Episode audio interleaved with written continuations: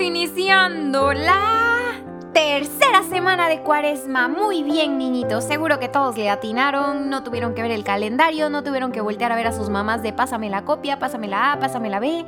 No, todos sabían en qué día nos encontramos, pues hoy es lunes y estamos comenzando ya esta tercera semana. ¿Y qué vamos a aprender juntos? Pues muy bien, niñitos. Hoy nos toca aprender acerca de la parábola del sembrador. ¿Dónde encontramos esto? Ustedes se preguntarán. Pues en el Evangelio según San Mateo capítulo 13 versículos del 1 al 9. Vamos juntos a escuchar el mensaje que nuestro Rey y Señor tiene para nosotros hoy. En aquel día, Jesús salió de la casa y se sentó a orillas del mar. Se reunió tal cantidad de gente que tuvo que subir a una barca y sentarse en ella, mientras toda la gente permanecía en la orilla. Jesús les enseñaba muchas cosas en parábolas. Les decía, el sembrador salió a sembrar. Cuando sembraba, unas semillas cayeron junto al camino, vinieron los pájaros y se las comieron. Otras cayeron sobre un terreno pedregoso, donde no había mucha tierra ahí. Como ésta no tenía profundidad, brotaron enseguida. Pero apenas salió el sol, las quemó y, al no tener raíz, las secó. Otras cayeron entre las espinas, pero éstas crecieron y las ahogaron. Otras cayeron en tierra fértil y fueron dando fruto, unas cien, otras sesenta, otra treinta. El que quiera escuchar, que entienda. Palabra del Señor. Decimos juntitos, Gloria a ti, Señor Jesús. Pues muy bien, niñitos, ustedes son muy inteligentes, la verdad, y seguramente ya se dieron cuenta de que nuestro Señor Jesucristo, cuando dice, el que quiera escuchar, que entienda, no se refería solo al que tenga oídos o al que mmm, pues escuche bien o al que tenga el mejor de los oídos de todo el pueblo, no, no se refería a eso, iba más allá. El que quiera escuchar. Tiene que haber ese anhelo en nuestro corazón. Tiene que haber ese quiero saber de ti. Ustedes hoy ya le han dicho, Jesús, quiero saber y entender tu mensaje. Ahora bien, vamos a tomar la imagen de la planta con raíces profundas. ¿Qué nos recuerda? Pues nos recuerda que debemos plantar y nutrir la palabra de Dios en lo más profundo de nuestro corazón. Ahí va de nuevo. ¿Qué es lo que tenemos que nutrir?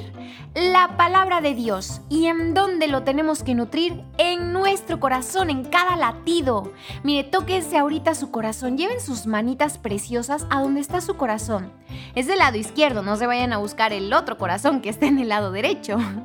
Así que pongan sus deditos y sientan cada latido. Ahí en cada latido es donde tiene que habitar la palabra de Dios. Sus mensajes, sus versículos, cada renglón es maravilloso, pues lo ha escrito Él.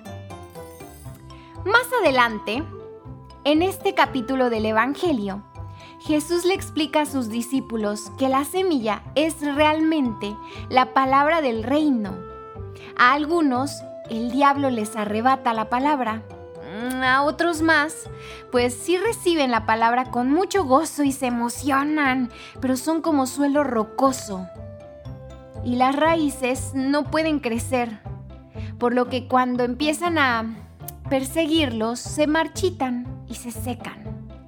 Algunos otros reciben la palabra, pero las espinas de este mundo, la ansiedad, también puede ser el temor, eh, la ambición, ahogan este mensaje y la palabra muere. Y finalmente, los demás reciben la palabra y la plantan profundamente en la tierra fértil de sus corazones, donde puede dar fruto. Pero ahora bien, tengo una pregunta para ustedes, niñitos. ¿Qué es la palabra? Bueno, la palabra del reino significa muchas cosas, pero todas esas cosas apuntan, así todas las flechas, todos los dedos apuntan a Jesús. Y Jesús es el verbo hecho carne. Fíjense qué maravilla. Entonces, niñitos, la pregunta sería, cómo estamos recibiendo a Jesús. Permitimos que sus enseñanzas echen raíces en nuestra vida y den fruto como las semillas que cayeron en tierra fértil. Qué preguntas tan más profundas que no solo debemos analizar con nuestras neuronas, sí, las tenemos que ocupar porque para eso están, pero que tenemos que sentir, que son de creer, que son de quiero que los pajarillos se lleven mi semilla, quiero que crezca em, con un montón de rocas porque se va a secar y no va a crecer nada. ¿Qué es lo que deseo? Cada que leemos el mensaje y la palabra de Dios, mm, me distraigo con facilidad, no pongo atención y esta se marchita. O en verdad como cuando deposité mi bella manita en mi bellísimo corazón. En verdad quiero que su mensaje eche raíz en mis latidos, que se arranquen los miedos, que se arranquen los temores, que se arranquen las veces que me siento solito. ¿Para qué? Para que dé fruto. ¿Y qué significa que ustedes, niñitos hermosos, den fruto? que sean unos niños contentos, que sean unos niños amables, que sean unos niños que ayuden y amen y sonrían y corran.